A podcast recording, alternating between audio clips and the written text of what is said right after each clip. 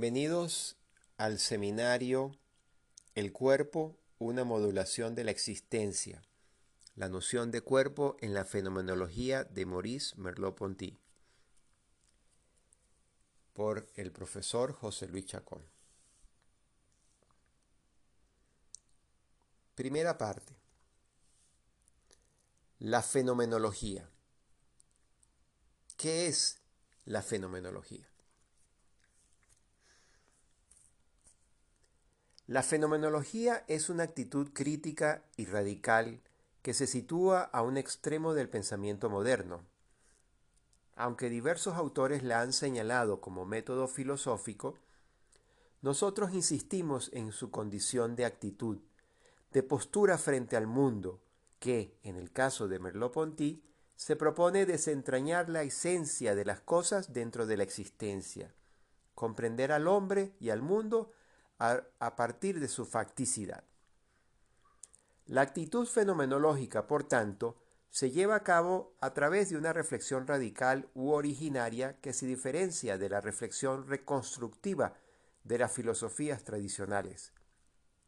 La reflexión fenomenológica, según Lyotard, es una recuperación descriptiva de la vivencia misma, captada entonces como Gegenstand para la conciencia actual del que describe. En el prólogo de Fenomenología de la Percepción, Merleau-Ponty anuncia la consigna husserliana a la cual se adherirá. Sudensachen selbst. Volver a las cosas mismas. Pero para volver a las cosas mismas es preciso describir, es decir, colocarse en una situación actual, cara a cara con el fenómeno, despojada de prejuicios y teorías deterministas. Se trata de describir, no de explicar ni analizar, nos indica Merleau-Ponty en ese prólogo. La explicación y el análisis son, en efecto, modalidades de determinación totalmente opuestas a la descripción. El sentido de esta vuelta a las cosas mismas por ejemplo, lo entiende Arias Muñoz como un volver al punto del nacimiento del sentido, como una vuelta al mundo del silencio, al Lebenswelt de Husserl. Volver a las cosas mismas es volver a lo irreflexivo, al mundo previo a la reflexión. Ese mundo previo, es decir, originario, es sólo accesible por medio del método de la reducción fenomenológica o epogé, formulada por Husserl. La epogé desconecta al sujeto de toda atadura y le permite alcanzar el eidos que persigue como fin la fenomenología. De allí que Husserl llame, la llame ciencia eidética. Según Arias Muñoz, la, reflexión radical de Merleau-Ponty se diferencia, sin embargo, de la de Husserl porque no es trascendental. Es una reflexión que se implanta en el horizonte mundano cuyo resultado nos muestra un ponernos en presencia al mundo tal y como lo vivimos. Para Husserl, la epogé es una desconexión óntica del mundo, lo que la hace una reducción idealista y trascendental, mientras que Merleau-Ponty la coloca en el ámbito existencial. Dice así Merleau-Ponty, la reflexión no se retira del mundo hacia la unidad de la conciencia como fundamento del mundo. Toma sus distancias para ver surgir las trascendencias. Distiende los hilos intencionales que nos vinculan al mundo para ponernos de manifiesto. De esta manera, el filósofo francés pone en claro los límites de la reducción fenomenológica.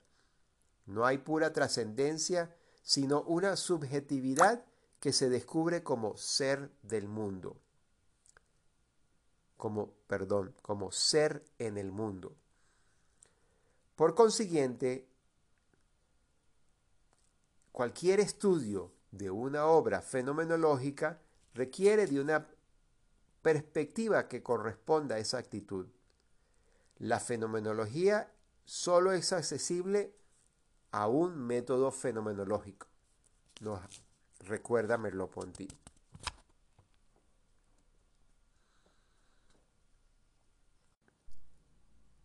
Merleau-Ponty desarrolla su trabajo sobre la premisa de la descripción.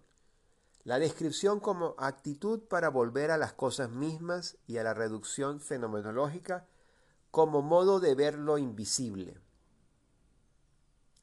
La fidelidad a esta actitud nos conducirá a vivir la experiencia de la fenomenología de la percepción y del cuerpo, aun cuando al final lleguemos a un resultado analítico y explicativo.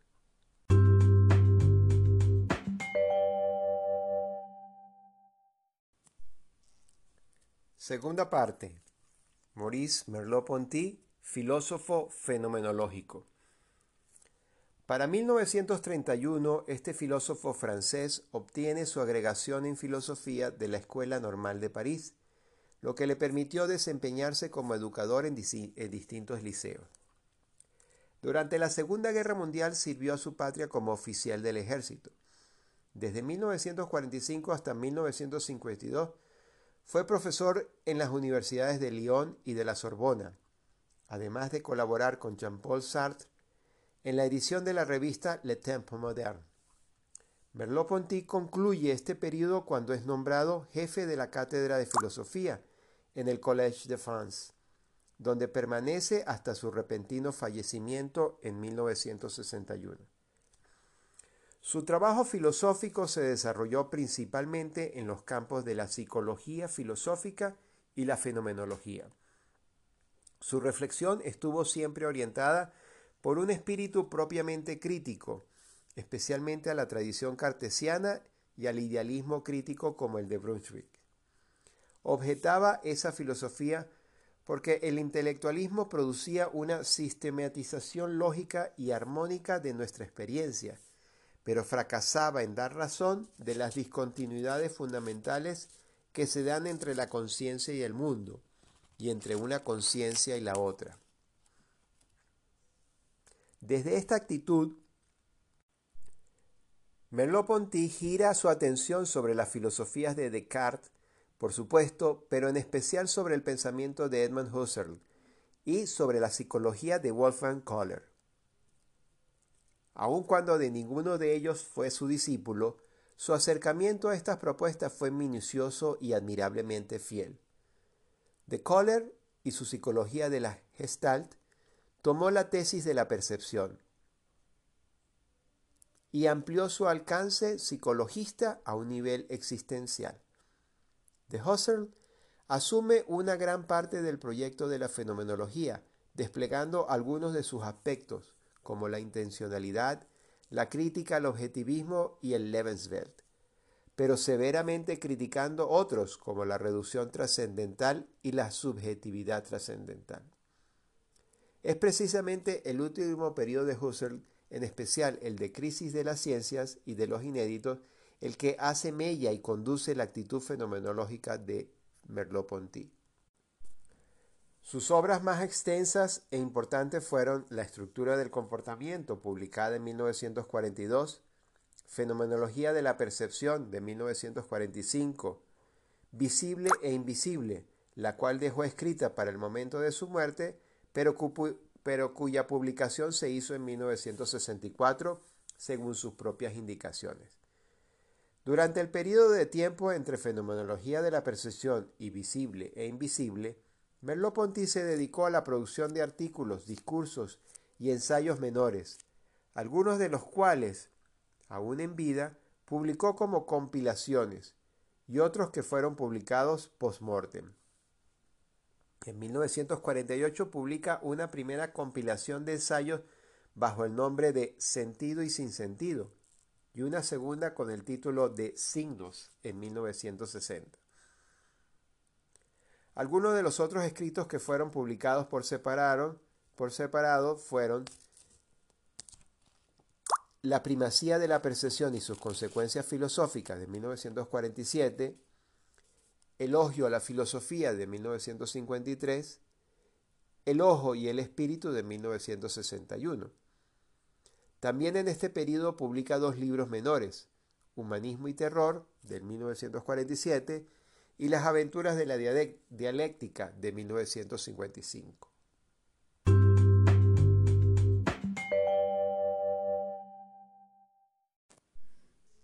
Tercera parte. Aspectos generales de la fenomenología de la percepción.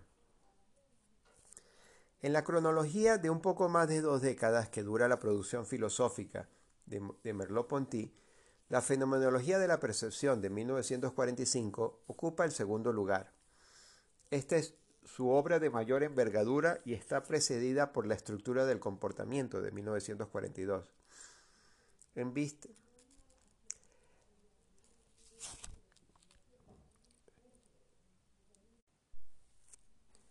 La fenomenología de la percepción es un intento complejo y extenso de profundización y superación de las aporías de la estructura del comportamiento. El tema central es la percepción, un término que, tiene, que tiende a asociarse con el psicologismo y por tanto a tener una interpretación limitada, pero que a su vez tiene alcances ontológicos verdaderamente significativos. Es importante aclarar desde ya el sentido de este término principal.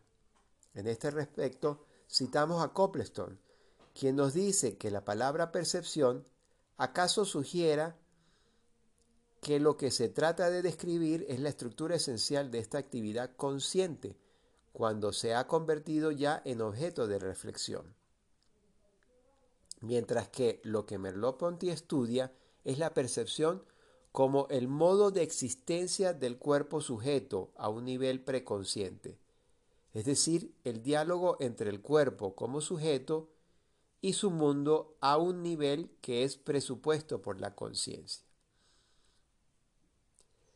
Esta concepción ampliada del término percepción conlleva por consiguiente al filósofo francés a explorar temáticas tanto ontológicas como antropológicas y sociológicas.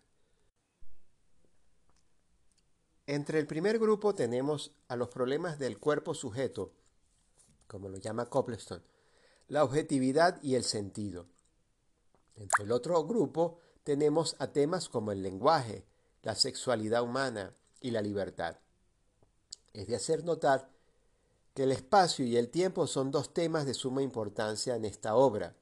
De hecho, estos aparecen como rasgos fundamentales en la discusión ontológica y con la misma importancia en la antropología y la sociología. Veamos ahora en síntesis la tesis principal de esta obra. La tesis de la percepción tiene el valor de haber sentado las bases para una teoría original de la subjetividad humana. La percepción es, ante todo, un acontecimiento, un evento, un fenómeno, y como tal, lo único que puede hacer es aparecer en el horizonte existencial del hombre. Esto nos indica que la percepción no puede entenderse ni como objeto ni como proceso. Cuando acontece, cuando aparece, se nos da toda de una sola vez, así instantáneamente. Lo que Merleau-Ponty señala como planteamiento hipotético es que la percepción es un fenómeno cuyo rasgo principal o particularidad primordial es el de darse como relación de significación. Cada percepción está preñada de sentido, dice así. En consecuencia, este fenómeno posee una dinámica o estructura por medio de la cual la significación toma lugar. Toda percepción se da en un campo, es decir, pertenece a un contexto indisoluble. La cosa percibida posee sentido en cuanto aparece junto a un medio que le rodea, rodea permanentemente. Ahora bien, este acto de significación, No es un acto de determinación absoluta y definitiva. La percepción, en cuanto aparece con un sentido desde su origen, resulta ser un fenómeno inacabado, abierto e inconcluso ambiguo. Una cosa percibida no es algo totalmente preciso o concreto. es decir, no está completamente poseído y asimilado, porque la percepción aún no agota todas las posibilidades que de ella pueda tener el sujeto perceptor. Y sin embargo, el sujeto percibe cosas, objetos, sujetos, mundo, en fin, significados. ¿Qué nos está indicando Merleau-Ponty con este señalamiento? En efecto, que la percepción descubre otro fenómeno más originario que funda el mundo, una dualidad de inmanencia y trascendencia que constituye y a la vez deshace. Ahora, este acontecimiento surge de la comprensión de la percepción en su estado naciente, por lo cual se hace necesario mirar hacia el mundo preobjetivo, hacia lo originario sobre el cual está apoyado la fisionomía del mundo en que estamos. Las ciencias clásicas, en su preocupación de alcanzar la objetividad, se olvidan pues de que el origen del conocimiento se encuentra en el fenómeno de la percepción y arman sus teorías sobre fundamentos supuestamente determinados y acabados. La fenomenología de la percepción, es decir, el desarrollo de la tesis sobre la relación sujeto-mundo, fundado sobre un sentido previamente instituido, se lleva a cabo en tres momentos. 1. La crítica a la interpretación psicologista de la percepción como sensación. 2. La reflexión fenomenológica sobre los dos elementos de la dialéctica perceptiva, el cuerpo y el mundo. Y 3 la exposición del sentido o significación de la conciencia y el ser.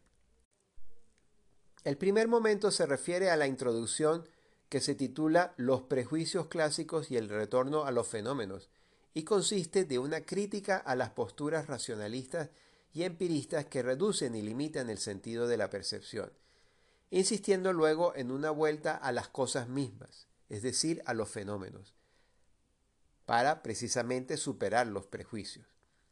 El siguiente momento es el más importante porque aquí es donde se discute lo que está implicado en el fenómeno de la percepción. Primero se explora al cuerpo y después al mundo. El cuerpo es una extensa reflexión que transita las concepciones fisiológicas, psicológicas e incluso trascendentales para arribar a una noción que lo recupera como unidad fenomenológica. Este es el punto de partida de la percepción. El punto de llegada es el mundo percibido. Aquí la reflexión se vuelca sobre el espacio exterior, las cosas, los otros sujetos y el mundo natural y humano, revelando la correspondencia del cuerpo sujeto. Pero este segundo momento cobra sentido cuando se completa con el tercero, porque la dialéctica cuerpo-mundo es una relación de implicación íntima e inseparable.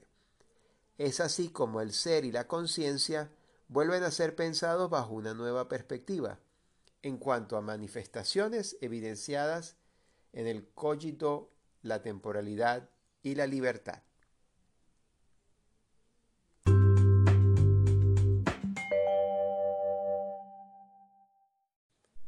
Comentario. Lo que acaban de escuchar eh, es la lectura de eh, algunos pasajes de la introducción de mi tesis eh, de maestría llamada El espacio del ser, el ser del espacio, la noción del espacio en la, en la fenomenología de la percepción de Maurice Merleau-Ponty del año 2000. Fue la tesis que presenté para optar al grado de Magister Ciencia eh, y eh, fue tutorada por el ya fallecido filósofo Mauricio Navia.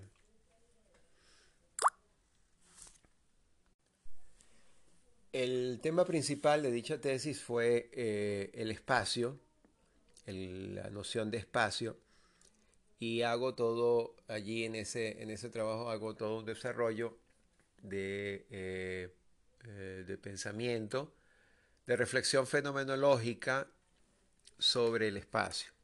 Para ello, pues tuve que eh, presentar y desarrollar también los conceptos de fenomenología, eh, comprender la, estructura de, toda la obra de fenomenología de la percepción y por supuesto ver, hacer un paneo general de la obra de, de Merleau-Ponty. Y es lo que acabo de presentarles a ustedes. Eh, básicamente, eh, muy brevemente, eh, unas, lo, que, lo que yo expongo allí sobre estos, estos términos básicos sobre los cuales asentamos o desarrollaremos la discusión sobre el cuerpo. Uno es la fenomenología, que es otro, el, filósofo Merleau-Ponty, qué fue lo que él hizo y cómo él desarrolló su trabajo. Y por último, la, eh, estructura general, básica de eh, la fenomenología de la percepción, que es el texto eh, el cual estaremos leyendo y reflexionando sobre el cuerpo. Quiero detenerme brevemente sobre cada uno de estos términos o de estos, estos tres puntos este, para em, mm, mm, profundizar un poco más lo leído. En cuanto a la fenomenología, bueno, la fenomenología eh, pues es una corriente de la filosofía nacida a finales del siglo XIX eh, y instituida, vamos a decir así, por eh, Edmund Husserl, un filósofo alemán, eh, que viendo la crisis en la cual se, encontraba Europa a finales del siglo XIX, pues da inicio a esta, a esta filosofía que en realidad no es una, no es una corriente como tal, sino como, como describo yo allí, es una actitud. La filosofía no es, la fenomenología no es una eh, una corriente o una teoría acabada, sino es, es una, una actitud, es una toma de posesión, eh, de posición frente al mundo que eh, pues se describe de una manera muy particular. Esa actitud es precisamente lo que Husserl llamaba Substantial Selves, ir a las cosas mismas, volver a las cosas mismas. Es decir, este, luego de, ver cómo el racionalismo y el intelectualismo de, bueno, de, la época moderna, de, Descartes para acá, pasando por todos los filósofos racionalistas hasta Kant, Hegel, etc., el, eh, Husserl ve la necesidad de, que, de refundar la filosofía, refundar el pensamiento filosófico. ¿Por qué? Porque este, eh, lo que él veía con, ojos críticos era de que eh, la filosofía estaba eh, como patinando en un, en, un, en un espacio y no estaba yendo al corazón de las cosas, a la esencia de las cosas, al eidos. Por eso él llama precisamente a la fenomenología ciencia eidética, o sea, es la ciencia de las esencias. Es una, es una actitud que quiere ir a descubrir las cosas tal cual aparecen, tal cual se nos aparecen. Entonces, por eso se habla de mundo preobjetivo. Es, es, es, esa actitud que quiere ir a ese momento, ubicarse en ese momento antes de que surjan los conceptos, antes de que surjan los razonamientos. ¿ok? Ese, ese momento es, es eh, donde aparecen los fenómenos. Fenómenos son, eh, eh, viene del, del, griego antiguo, fenómeno, fenomenai, que significan apariciones. Es decir, el fenómeno es aquello que se nos aparece ante nosotros. Y nosotros lo aprendemos tal cual es. Entonces el, fenómeno es, ese instante inicial con el cual nosotros tenemos contacto con el mundo. Y a partir de ese contacto vamos a desarrollar todo nuestro conocimiento. Eh, eh, esto es muy importante comprenderlo porque de aquí parte todo. Entonces ver las cosas como fenómenos es cumplir ese, ese llamado de volver a las cosas mismas, de verlas y de comprenderlas en ese estado preobjetivo, en ese estado naciente en que se nos aparece. Nosotros utilizamos la palabra fenómeno, por lo menos para hablar de, un relámpago o de algún, de algún fenómeno natural, de algún acontecimiento natural. Un relámpago es eso, es, un, es, una, es, es, un, es un gran momento de luminosidad que aparece y que dura unos segundos y eh, ilumina la oscuridad de la noche. Eh, esa, esa metáfora pues nos puede ayudar a entender lo que es el fenómeno. Es esa aparición, esa iluminación que se da en, la oscuridad eh, en la cual estamos y que aprendemos. ¿no? Fíjense que no utilizo la palabra percepción, porque la palabra percepción, este, a partir de Kant, este, eh, pues es entendida, como, como la aprendemos en, la, escuela y en la universidad, como un proceso de conocimiento. O sea, la, percepción es aquel primer eh, momento en que nosotros conocemos y es el impacto que, recibimos de las cosas a través de nuestros sentidos. ¿no? Merleau-Ponty quiere ir mucho más allá de eso. Critica esa posición, que es una posición racionalista y después eh, psicologista, ¿verdad? Él dice que la percepción no es, no es un proceso, ¿ok? La percepción es mucho más que eso, ¿ok? Es un instante, es un acontecimiento. Pero ese acontecimiento él lo describe y lo explica con la palabra alemana Singebund, que significa significación. La percepción para Merleau-Ponty es significación y es un acto instantáneo, como un relámpago. Aparece y se define. No es algo que lleva etapas. Entonces él a la percepción le da la categoría de conocimiento, ¿no? Que previamente con eh, y, todavía esa mentalidad la utilizamos, ¿no? No, no, nosotros todavía pensamos como Kant, como un proceso, ¿verdad? Primero aparecen los fenómenos y después a través de nuestros conceptos a priori le damos, le damos forma de conceptos y podemos conocerlos, ¿verdad? No, para Merleau-Ponty el fenómeno ya es conocimiento. Perdón, la percepción es ya conocimiento y los fenómenos son precisamente lo que conocemos, son aquellas cosas que conocemos. Entonces, tanto la, eh, percepción como el mundo de los fenómenos que percibimos, ese mundo que está allá afuera, es lo que él va a desarrollar en su obra de fenomenología de la percepción, que es su, obra insigne, su obra más importante del año 45. ¿Ok?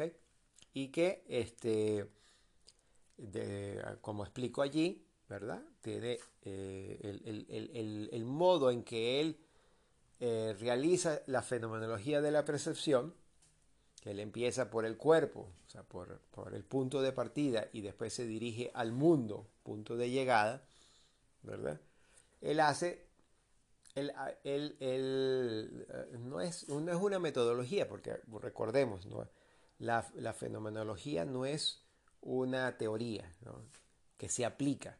La fenomenología es una actitud. Entonces, él con esta actitud fenomenológica, reflexiona, explora tanto el punto de partida como el punto de llegada, ¿verdad? Y a partir de esa, de esa actitud, él hace unas afirmaciones, ¿no? Por eso, este, en algún momento decía yo de que al final terminamos analizando y explicando, porque eh, el lenguaje se convierte en, en el instrumento a través del cual nosotros expresamos el conocimiento. Entonces las significaciones que nosotros aprendemos, percibimos del mundo, pues las tenemos que llevar al lenguaje para poderlas expresar, para poderlas este, comunicar. Y ya en ese proceso de llevarlo al lenguaje hay un proceso eh, de interpretación hermenéutico y eh, necesariamente e irremediablemente de explicación, de análisis. Ahora bien, con esta, con esta presentación eh, de, de, estos tres aspectos sobre la fenomenología, eh, el filósofo Maurice, eh, eh, Merleau-Ponty y, la fenomenología de la, percepción, de la percepción como obra, nos dedicaremos también en estas breves horas y sesiones que realizaremos en este seminario, realizaremos una experiencia fenomenológica del el cuerpo, ¿ok? Siguiendo la lectura de, eh, de lo que eh, Merleau-Ponty reflexiona en su obra Fenomenología de la Percepción. Eh, después ustedes podrán continuar, si, si, desean, estas reflexiones en otras obras. Otra obra que, tiene, mm, el cuerpo tiene una presencia muy importante es en, el, en el ensayo que se llama El ojo y el espíritu del año 61 que este, tiene muchísima divulgación y es muy conocido en el mundo, en el mundo de las artes especialmente. Entonces, hecha esta introducción, procederemos entonces en las próximas sesiones a reflexionar de manera fenomenológica sobre el cuerpo.